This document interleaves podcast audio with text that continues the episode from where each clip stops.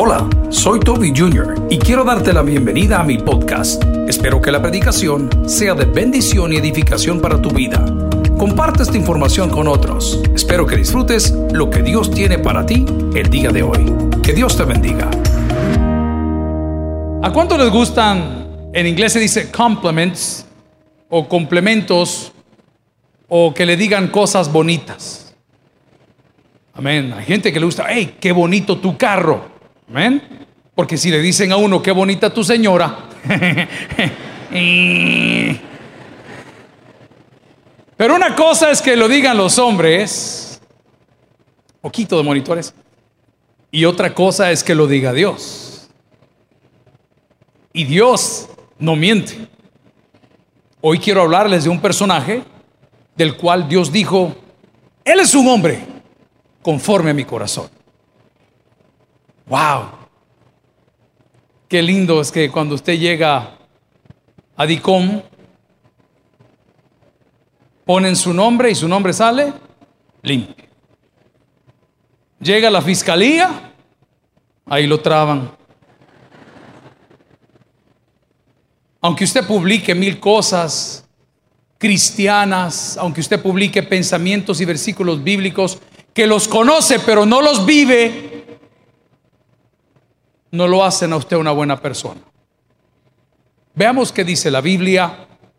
Vamos a Hechos de los Apóstoles, capítulo 13, versículos del 15 en adelante. ¿Cómo tener un buen corazón? ¿Cómo tener un buen corazón? Sobre toda cosa guardada, dice la Biblia, guarda tu corazón, porque de él mana la vida. Si ya lo tiene, amén, si no puede ver sus pantallas. Hechos 13 dije, ¿verdad? 15 en adelante. Y después de la lectura de la ley de los profetas, los principales de la sinagoga mandaron a decirles, varones hermanos, si tenéis alguna palabra de exhortación para el pueblo, hablad. Entonces Pablo, levantándose, hecha señal de silencio con la mano, dijo, varones israelitas y los que teméis a Dios, oíd. El Dios de este pueblo de Israel escogió a nuestros padres y enalteció al pueblo, siendo ellos extranjeros en tierra de Egipto, y con brazo levantado los sacó de ella. Y por un tiempo como de 40 años los soportó en el desierto. Y habiendo destruido siete naciones en la tierra de Canaán, les dio herencia en su territorio. Después, como por 450 años, les dio jueces hasta el profeta Samuel. Luego pidieron rey. Y Dios les dio a Saúl, hijo de Cis, varón de la tribu de Benjamín, por 40 años. Quitado este, él les levantó por David de quien también dio testimonio diciendo, he hallado a David, hijo de Isaí, varón conforme mi corazón, quien hará todo lo que yo quiero. Quien hará todo lo que yo quiero. Oremos al Señor. Padre, bendecimos tu nombre. Hoy queremos aprender cómo tener un buen corazón. Señor, hay un adagio que dice en nuestro país que las apariencias engañan y eso es verdad. Señor, sabemos que si nuestro corazón está a cuentas contigo, todo lo demás estará bien. Oro por aquellos que tenemos malos pensamientos, malas acciones, malos deseos, para que tu Espíritu Santo el día de hoy nos dé el privilegio de nacer de nuevo. En Cristo Jesús te lo pedimos todo y el pueblo dice, amén. Pueden sentarse amigos y hermanos. El mismo Dios dijo de David, este es David mi siervo un hombre, estoy parafraseando, conforme a mi corazón, y aquí está la respuesta, Él hará todo lo que yo quiero. Para tener un buen corazón, necesito hacer la voluntad de Dios. ¿Lo puede repetir conmigo? Para tener un buen corazón, necesito hacer la voluntad de Dios. Por naturaleza el corazón del hombre es malo. Por naturaleza el corazón del hombre es vengativo. Por naturaleza el corazón del hombre se resiente a tal grado o se hiere que esas cosas no nos permiten vivir. Mira qué lindo lo que vi esta semana en un periódico digital, donde un hombre que había perdido a su hijo de 17 años en un accidente de tránsito recibió una caja de regalo. Dentro de la caja de regalo, la caja iba empacada en diferentes etapas.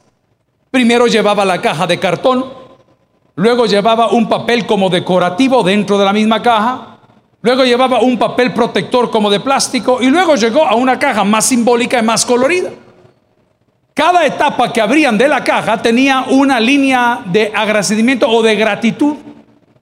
Y decía, gracias por darme el privilegio de poder vivir a través de este corazón, porque ellos como padres donaron el corazón de su hijo para un trasplante. Y dentro de la caja que él recibió, la última, había un oso de peluche. Y el oso de peluche contenía la grabación de los latidos del corazón de su hijo en el pecho del otro individuo. Cuando ese hombre abre la caja y comienza a escuchar los latidos del corazón, pero por su propio ADN, ese hombre se quebranta y sabe que su hijo, aunque no lo tiene con él, su corazón sigue vivo. Aunque las cosas no te estén yendo como tú quieres, tu corazón sigue vivo. Aunque ahorita la tribulación te está quitando la paciencia, tu corazón sigue vivo. Y la palabra del Señor dice que Él no ve las obras, sino ve las intenciones el corazón. Lo voy a poner de una manera más fácil. Aunque hayas querido ofrendar y no tenías plata, Dios ve tu corazón. Aunque hayas querido participar porque ya tus rodillas, tus hombros no, no, no, no te lo permiten, ya tu cuello no te lo permite, tu edad no te lo permite, Dios sabe que tu corazón está vivo. Estamos orando el día de hoy con mucho pesar en nuestro corazón. Después del culto de las nueve me daba la noticia. Nuestro hermanito Paredes está bastante, bastante enfermo está hospitalizado en este momento y estamos clamando al Señor por su vida y por su familia. Uno que ya pasó por esa calle sabe lo que se siente como hijo, como hermano, como compañero, un hombre de mil batallas. Pero una cosa doy testimonio, lo fui a visitar a su casa y les conté que yo no sabía qué llevarle, yo, yo le quería llevar medicina y él me dijo, tráigame semita. Imagínense usted. Y así fue, y nos sentamos en la sala de su casa con su hijo, Roberto, y con el pastor David, visito de cariño a Davidito, yo le digo Marc Anthony. Amén. Lo mismo pesan los dos. Amén. Y estando platicando con el hermano Paredes, contándome sus achaques, de sus riñones, de su memoria, de su cabeza, había algo en él que no lo dejaba pagarse. ¿Y sabe qué era? Su corazón. Y en lugar de yo salir o de llegar como pastor a motivarlo, él me motivó a mí. Y me decía, recuerde cuántas veces, hijo, pasamos por aquí, cuántas veces hicimos allá y cuántas veces logramos lo otro. Y decía, Señor, pero ¿cómo este hombre puede tener tanta animosidad en su edad de 98, 97, 95, 99 años? Es bien fácil, porque él puso su corazón en las manos de Dios. Si usted pone hoy su corazón en las manos de Dios, aunque todo ande mal, Dios le dará la victoria. ¿Por qué? Porque hace todo lo que Dios pide porque hace conforme al corazón de Dios. Hay gente que está trabajando en cosas que no quiere. Ayer en la madrugada, cinco y media de la mañana, estaba haciendo un frío infernal. Qué tonto lo que acabo de decir, frío infernal. Pero bueno, usted me entiende. Solo vivo entienden. y llego en la gasolinera Puma, que está acá abajo de la iglesia, y me encuentro un montón de jóvenes que van saliendo de su trabajo. Trabajan en discotecas. Trabajan como cocineros en restaurantes. Y usted los ve cansados con su ropa negra y sus delantales o mandiles y, poniendo todo. Y, usted ve los muchachos que a pesar de que están en un trabajo que no quieren, pero, pero lo están haciendo porque tienen que hacerlo. Y, pero su corazón está con Dios. Hay mujeres el día de hoy de la vida alegre que, que creen en Dios, pero no quieren estar ahí, pero no saben cómo salir, no pueden salir. Tienen adicción a la droga, no saben qué hacer. Alguien que está esta mañana que tiene ludopatía, más está metido en los casinos, usted, usted tiene un buen corazón, pero, pero no sabe cómo salir. Hoy le vamos a decir cómo. ¿Sabe cómo? Poniendo su corazón en las manos de Dios. Hay alguien aquí que tiene el corazón partido por lo que sus hijos le han hecho, por lo que su pareja le hizo, por lo que sus padres nunca le dieron, por lo que la sociedad le negó. A él le vamos a enseñar cómo salir. Entregando su corazón a Dios. La palabra del Señor, amigo y hermano, en Salmo 119.9 hay un texto muy común para ser predicado entre la juventud y yo quiero traerlo a colación en la iglesia. Otro salmo maravilloso escrito por David, el que era conforme al corazón de Dios. Y la palabra del Salmo 119.9 dice, ¿con qué limpiará el joven su camino? ¿Y cuál es la respuesta? Con guardar su palabra. ¿Cuál es la respuesta? Con guardar su palabra. ¿Cuál es la respuesta? Con guardar su palabra. ¿Sabes cómo vas a dejar de fumar? Guardando su palabra. ¿Sabes cómo vas a dejar de mentir? Guardando su palabra. ¿Sabes cómo vas a dejar la mala? Guardando su palabra. ¿Sabes cómo vas a dejar la extorsión? Guardando su palabra. ¿Sabes cómo vas a dejar al amante? Guardando su palabra. ¿Sabes cómo vas a sacar en tentación? Guardando su palabra. ¿Sabes cómo vas a traer pan a tu mesa? Guardando su palabra. ¿Sabes cómo vas a prosperar? Guardando su palabra. Amigo y hermano, todo el que guarda la palabra de Dios es bendecido. Y no te hablo de bendiciones materiales. Porque lo espiritual activa lo material. A ver, repítalo conmigo. Porque lo espiritual, se lo voy a explicar. Usted nunca le ha dado un regalo a alguien, pero siempre lo ha tratado bien. Nunca no sabe ni cuándo cumpleaños, no sabe dónde vive, pero si hola hermanito, Dios le bendiga. Y de repente esa persona que se siente agradada por algo espiritual, se activa algo material y a la siguiente semana, año, dos meses, tres años, se acordó de usted y se fue a un viaje por allá lejos y le trajo un recuerdo. ¿Y qué le trajo? Una piedra, hermano. Pero se la trajo. De mis tres hijos, cada uno tiene cualidades y características diferentes. El mayor de ellos se hace cargo de todo, pero nunca hace nada. ¿Cuántos entienden eso? He aquí, envíame a mí, como muchos de ustedes, y nunca van. Hijo, digo, fíjate que papi me dice, eh, a mí me da, me, encanta cómo me habla. Ya, ya pasamos, escuche bien, pero esto no es normal porque mi hijo tiene 22 años, un hombre. La mamá le dice niño, pero yo no creo.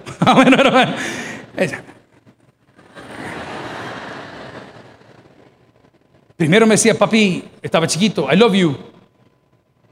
Después me decía, papi, te quiero.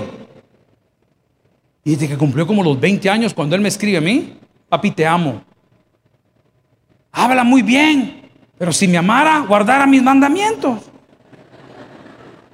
Padre, habla esta congregación, por favor. No, si él tiene un buen corazón y, es un desgraciado, pero, pero tiene un buen corazón, pero no hace nada, pero tiene un buen corazón, pero no me hace caso, pero tiene un buen corazón. Por eso no hemos sido destruidos, dice la palabra del Señor. Porque somos malos, pero tenemos un buen corazón. Y te voy a explicar por qué. Porque Cristo mora en nosotros. Cuando Cristo llega a tu vida, hombre, transforma las cosas para bien. El segundo de mis hijos tiene otras cualidades medio raras, no pide nada, nada. Ahí hay que andarle preguntando. Hijo, le digo, vi el otro día que, no, papi me dice que fíjate que la batería del carro no sirve. ¿Y por qué no me decís? No, es que no quería que incurrieras en gastos. Es que me va a salir más caro que te secuestren. O sea, decime. Y el tercero, que es el que quiero contar la ilustración de la piedra. Hace muchos años fueron con su mamá a la playa. Yo me he ido a la playa a saber en cuánto tiempo. Pero fueron ellos a la playa. No que sea pecado, usted vaya, vaya al tunco, pero no se revuelque. Amén. Tranquilo. Y se van para la playa y al regresar la criatura como de tres años me trae un regalo. Y él insistía con su vocabulario que me quería dar un regalo. Y efectivamente me trajo un regalo y me trajo una piedra. Papi me dijo, esto es para ti. Con tu nana me basta, le dije. ¿Ah? Esta es volcánica, pero esta es la negra pesada. ¿no Dice que la piedra, ahí la tengo en mi escritorio. No la he movido y quien la llegue a tocar le corto la mano. No tengo oro ni plata, dijeron los discípulos, pero lo que tengo te doy. Ese es un buen corazón. No tengo cinco pesos para darte ahorita, no los tengo, pero tengo tres. Ah, sí, no tenés los cinco, pero tenés tres.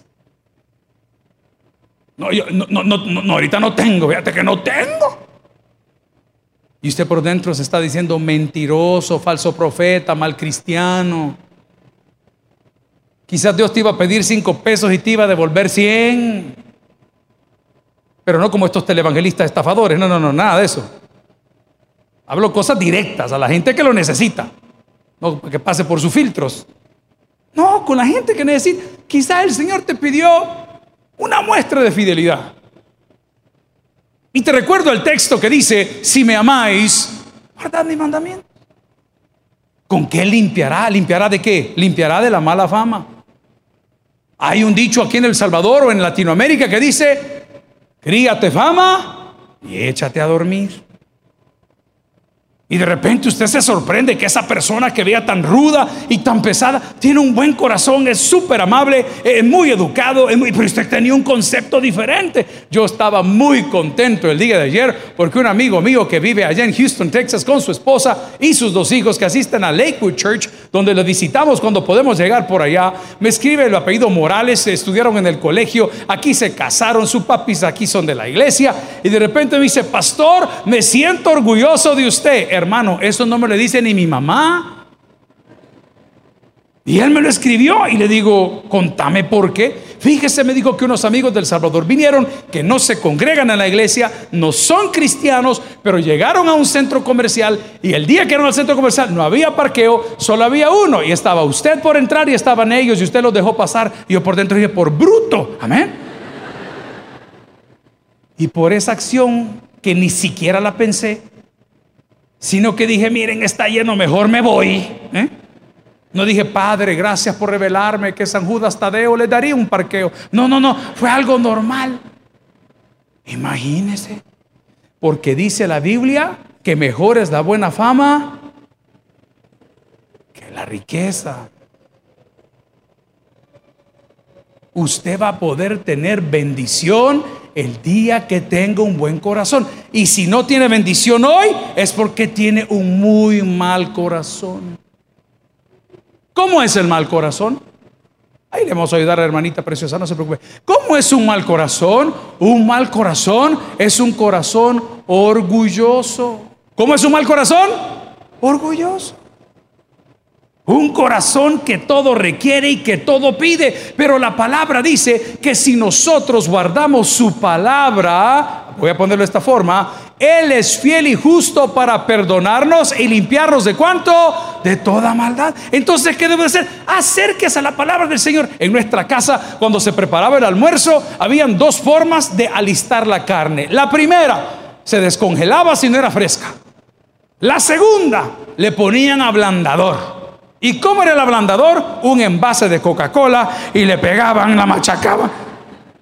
Ah, no era solo en mi casa ese problema. Ay, después salieron unos martillos. No, ¿qué? Con una botella le daba a la mujer hasta que la dejaba como que era mortadela de la roja. Amén, de la que pic. Hay dos maneras para preparar tu corazón.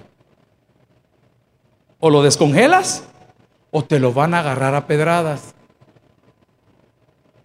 O cambias tú o te lo cambia otro. O te rindes tú o te van a ganar la batalla. O te humillas tú o te va a humillar otro. Dios es tan lindo que nuestro pastor general nos decía, ¿en qué caballito te querés venir? Decía. ¿Cómo querés aprender la lección? ¿Querés hacerlo voluntariamente o querés que el mundo te enseñe? Por eso mi pastor, mi papá y su pastor general por muchos años siempre decía cuando uno llegaba al tanero, ay, decía el pastor, ¿cuánto le falta por sufrir a esto? Porque la vida te va a enseñar a tener un buen corazón.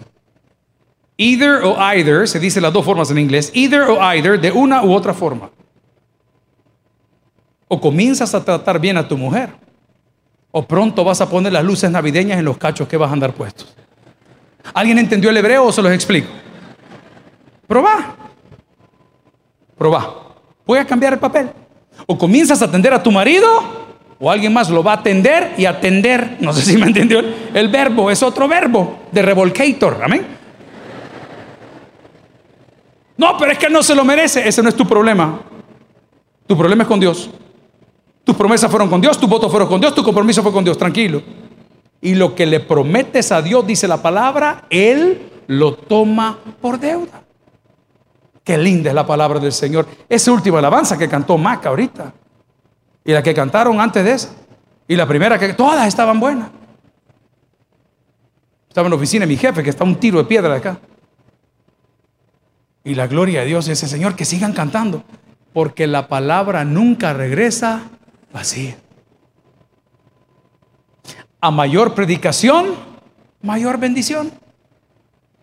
Porque la fe viene por el oír y el oír la paz. Hay días que yo amanezco derrotado, cansado, harto, ganas de salir corriendo, tirar la toalla, dedicarme a la danza. Está bien. ¿Ah? No sé, incursionar en la prostitución, algo así. Y de repente digo yo, pongo el sermón. Y el pastor que está predicando a saber quién es y como que me está viendo a los ojos y tú homosexual. ¿Cómo vas a dejar tu carrera? Y yo, Señor, ¿y este cómo sabe? No, no es el pastor, es el Espíritu Santo de Dios. ¿Con qué limpiará el joven su camino? Con guardar su palabra. La Biblia dice, si lo quiere leer conmigo, un versículo más del Salmo 119, 9 y 10. Lo ponemos en pantalla, si me ayuda por favor. ¿Con qué limpiará el joven su camino? Con guardar tu palabra. Versículo 10, póngamelo en pantalla si me ayuda. Con todo mi corazón te he buscado, no me dejes desviarme de dónde? De tus mandamientos. Lo lindo del Señor es que siempre nos deja la ruta trazada. Ayer, para los que hacen turismo interno, les voy a recomendar un lugar que se llama Nirvana. Puede llegar de dos formas. O llega a pie o llega en carro. Pero bueno, ese asunto queda de Comasagua para abajo y o de Huayúa para arriba. No sé si me entendió. De Comasagua para abajo o de Huayúa para arriba. Para llegar a Comasagua, váyase aquí por, como acá para el puerto, entra atrás de la escuela superior de no sé qué cosa, y ahí va para abajo, ahí le va a pegar. Y si viene del otro lado, váyase por los chorros, llegue a Lourdes Colón, agarre para arriba y va a ver una carretera linda de curvas y curvas y curvas, ahí va a llegar. Y al llegar a ese lugar, un frío, una cantidad de gente, pero ¿sabe qué me gustó? Que en la carretera está bien señalizada. Curva peligrosa, tanta curva yo sin frenos, vuelo unido. todo dice, y le dice, 30 kilómetros por hora. 40, no, pero claro, siempre en el grupo de los motociclistas hay un vivo que va, ¡Eh! ¡Eh! allá lo vemos allá, ¡Eh! ¿por qué? Porque se había ido recto. Lo lindo de Dios es que siempre nos traza una ruta, dígalo conmigo, lo lindo de Dios es que siempre nos traza una ruta. Cuando estábamos muy pequeños existía un lugar que se llamaba la autopista infantil. Estaba sobre el Boulevard de los Héroes. Y habían unos carros que se llamaban astromóviles. ¿Cuántos se subieron a esos asuntos? Eran unos carros bien duros, con, con, unos tubos de colores alrededor, y solo era para cipotada grande, porque eran bien duros. Entonces los señores que los alquilaban, como los carros chocones, los señores que los alquilaban se lo encendían porque eran de gasolina, los de ese lugar, no eran eléctricos. Y una vez se lo encendían, lo soltaban. Ay, hermano, y usted cruzando para acá, pero con la cara para otro. no, no podía porque no había una ruta. Pero para los niños chiquitos, ¿cuántos conocieron las pesetas? No se hagan las locas, hermanas. Si ustedes conocieron hasta el trueque del café, déjense de ondas. Amén. Hoy resulta que con arena compraban antes y andan con que no saben qué son las pesetas. Las pesetas, las cuara. Amén. Pues los carritos de los niños habían de colores y usted llegaba como papi y le metía una cuora, una peseta chiquitita. Y andaba el carrito. Pero el carrito sí tenía una ruta trazada. Nuestra ruta trazada para tener un buen corazón es la palabra del Señor. Ningún altruista tiene buen corazón. Defino la palabra altruista. Millonario que le sobra el pisto y lo tiene que regalar para quitarse los impuestos. ¿Les explico mejor? Estas grandes empresas que hacen grandes campañas que al final del tiempo se las van a quitar porque piden el reembolso. No voy a entrar en temas ni de nada porque ustedes saben de qué estoy hablando. Esta es una cortesía de canal no sé qué. Ese cortesía es visto que se quitan de impuestos. Así de fácil. Bueno, habiendo definido que un altruista no tiene un buen corazón, sino que lo tiene es una necesidad. La gente que no conoce a Dios no puede tener un buen corazón. Para probar lo que estoy diciendo, por eso existimos pastores ladrones. Por eso hay curas pedófilos. Por eso hay televangelistas engañadores, porque ellos se disfrazan de luz, pero no son luz. Una persona que está cerca de Dios, no hacemos esas cosas. Porque de un mismo pozo no pueden salir dos tipos de agua. O sale dulce o sale como horchata en El Salvador. Culpa de las pavas. Amigos y hermanos, tener la palabra de Dios es la única manera como puedes limpiar tu corazón. Llegamos hoy en Israel y con todos los amigos y hermanos, un buen momento, algo que usted debe de orar y debe de hacer el esfuerzo, debe de ponerlo en su lista de prioridades, dice el americano, en the bucket list, antes de morir, conocer Tierra Santa y para octubre ah, vamos a hacer los viajes de Pablo, lo que estamos leyendo en Hechos. Éfeso, todos esos viajes, esa es la meta para este año, así que anótelo y llore. Bueno, llegamos a la Universidad de Hebrea en Jerusalén y se hace algo simbólico que es partir el pan y el vino. No es la cena del Señor. Es la porción de la palabra donde llega Melquisedec, rey de Salem, que no tiene principio ni fin, en la traducción de hebreo, de hebreo, una persona para decir es un Dios, dice, este no tiene principio ni fin. ¿Ok? Es el rey de Salem, sale a recibir de la batalla al padre de la fe y ahí comienza, pues estando ahí, estaba lloviendo, estaba muy frío y todo el mundo bien cerquita y con unas copitas de olivo muy lindo. Y le van dando ahí, va comiendo el pedazo de pan y recordamos esa porción de la palabra. En la parte de atrás, como cuando dice acá 2020, renovando nuestra casa, hay un muro de donantes para la Universidad de Hebrea. Y el que menos ha donado en ese muro es un millón de dólares. Ahí sale Edgar López. ¿Ah? Ahí sale. Abdulo Ceguera. Está bien. Jorge Aguirre, todos los que hemos donado nuestros órganos para ser estudiados. Y le digo a los hermanos, hermanos, ¿saben que este muro es un muro especial? ¿Y por qué los hermanos? algunos será primera vez. Porque son los donantes de la universidad. Esa universidad genera impresionante. Fuimos a cenar con un profesor que se llama Matan Urevich. Él es profesor, profesor en química, que es como un PhD, para que me tenga una idea. Es algo ya bien arriba. Y tiene todo un piso de investigaciones.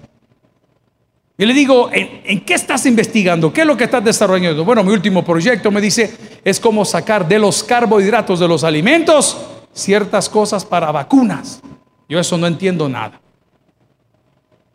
Pero aunque tengas tu nombre en este muro porque has donado un millón de dólares, no te da un buen corazón. Y aunque hayas ido a Estados Unidos o vas a ir o porque vives, estás de vacaciones o me estás viendo en Estados Unidos y en la licencia dice que el día que mueras quieres donar tus órganos para que investiguen y tu cuerpo para ser quemado, te voy a llevar a 1 Corintios 13. Vaya conmigo si me lo puede poner en pantalla. Hacer obras de caridad no te da un buen corazón porque no las estás haciendo muchas veces porque las sientes, sino porque las necesitas. En primer lugar, para quitarte la carga que llevas en el alma. En segundo lugar, para ser alabado por los hombres. En tercer lugar, para tener el reconocimiento para tu familia. En quinto lugar o cuarto, para quitarte los impuestos de lo que donaste. Entonces eso no te hace un buen corazón. Dice la palabra, si yo hablase lenguas humanas angélicas y no tengo amor, vengo a ser como metal que resuena o címbalo que retiñe. Y dice la palabra, y si tuviese profecía, muy inteligente, y entendiese todos los misterios de la ciencia, muy inteligente, y si tuviese toda la fe, de tal manera que trasladase los montes y no tengo amor, que dice la palabra, nada soy. Siga leyendo. Y si repartiese todos mis bienes para dar de comer a los pobres, y si entregase mi cuerpo para ser quemado y no tengo amor, no le oigo. De nada me sirve. Sigamos. El amor es sufrido, benigno. El amor no tiene envidia. El amor no es jactancioso. El amor no se envanece. No hace nada indebido. No busca lo suyo. No se irrita. No guarda rencor. No se goza de la injusticia. Más se goza de la verdad. Todo lo sufre. Todo lo cree. Todo lo espera. Todo lo soporta. Versículo 8. El amor nunca deja de ser. Véame para acá. Ponga atención al detalle. Es una simple enseñanza. ¿Quién es el único eterno? Dios. Porque no tiene principio, porque no tiene fin. Ok. Habiendo dicho esto, cuando vuelvas a leer ese texto, ¿de quién está hablando? Entonces, alguien que no tiene a Dios no puede tener un buen corazón. ¿Alguien entendió esta palabra? La descripción de lo que está viendo la descripción de Dios. No guarda rencor, no busca lo suyo, no es, no es jactancioso, no, para nada. Y Él nunca deja de ser. Entonces, si el día de hoy estás aquí buscando tener un buen corazón por lo que se predica o por lo que das o por lo que se canta, pues no tengo una respuesta para ti. Pero si estás aquí el día de hoy para conocer quién puede poner en ti un buen corazón, estás en el lugar adecuado. Estás en la reunión adecuada como en muchas otras iglesias. Y estás en el día adecuado para que Dios ponga en ti un corazón renovado. Ilustrando cómo es el amor y cómo es Dios. Este joven del cual habla Hechos, que comenzamos la lectura ahí, llamado David, de quien viene la genealogía de nuestro Señor Jesucristo, era un muchacho que no andaba buscando nada. Lo hablé hace 15 días o 3 semanas en este púlpito. Cuando les conté que todo mundo estaba en la guerra, pero él estaba siendo obediente con su padre. Y su padre le dijo, tú eres cuidador de ovejas. Y él fue el mejor cuidador de ovejas. Su padre le dijo, le vas a llevar alimentos a tus hermanos. Y él llevó los alimentos a los hermanos. Porque no puede haber un joven de buen corazón si no obedece a sus padres. Y nadie puede obedecer a Dios si no obedece primero a sus padres. ¿Alguien recibe esta palabra? David no andaba buscando la fama, David no andaba buscando la fortuna. David escribía salmos preciosos para el Señor con las ovejas. No estaba en el palacio, no era el rey, no tenía ropa fina, apestaba animal. Habían moscas, están en el desierto, tenía calor, tenía sed, no había un baño, un urinario, no había. Y ahí escribió lo que él escribió y bendecía a Dios. O sea, cuán grande era ahí, cuando no tenía nada. O sea, no esperes a tener mucho para bendecir. Bendice con lo que tienes. Si solo tres dientes, con esa. No, no, no. Amén. Si solo te funciona un ojo, con ese lee la Biblia. Si solo tienes una rodilla, con ese empújate para venir al templo. Si solo tienes una mano, esa mano levanta al Señor. Porque si en lo poco eres fiel, sobre mucho te va a poner el Señor. Cuando este joven, gloria al Señor, comenzó a caminar y a obedecer a sus papás y hacer lo que el papi le pedía, de repente llegó un profeta que no lo andaba buscando a él. El profeta llevaba un mensaje de Dios para el papá de él. Y los otros hermanos, estando en la guerra, también siendo obedientes al gobierno de la época y o a su papá y o a la tradición, fueron a la guerra. No sé qué pensaban sus hermanos. Quizás sus hermanos estaban diciendo, hey, este David la tiene bien suave, vos cuidando ovejas, y nosotros aquí siendo insultados por este hombre. El monte de Aseca, diga conmigo Aseca, con una tilde en la última A, con K, Aseca es el monte donde estaban los filisteos frente al pueblo de Israel. Hay una foto que he puesto en Instagram, estoy parado en ese lugar. Y curiosamente cuando llegamos a ese lugar, véanlo en Instagram, está divina la historia, le doy gracias al Señor, al Eterno, porque cuando llegamos a ese lugar había una escuela de niños de secundaria y les estaban leyendo la porción de la Biblia y estaban dramatizando lo de David y Goliat en Aseca, en el monte donde dice la palabra, ahí. Me imagino que los hermanos de David estaban en la guerra pensando otra cosa. Venimos porque papá nos obligó, venimos porque, porque tenemos que ir a la guerra, no sabemos, pero ellos estaban cumpliendo como muchos al venir a la iglesia cumplen, pero no están aquí porque quieren adorar a Dios, están aquí porque quieren un favor de Dios. Y al terminar esa batalla, cuando llegue el mensaje para el papá de David, que se llamaba Isaí, pasa uno, pasa otro, y va entrando David de lo más fresco, como cuando usted lo asaltan en el bus.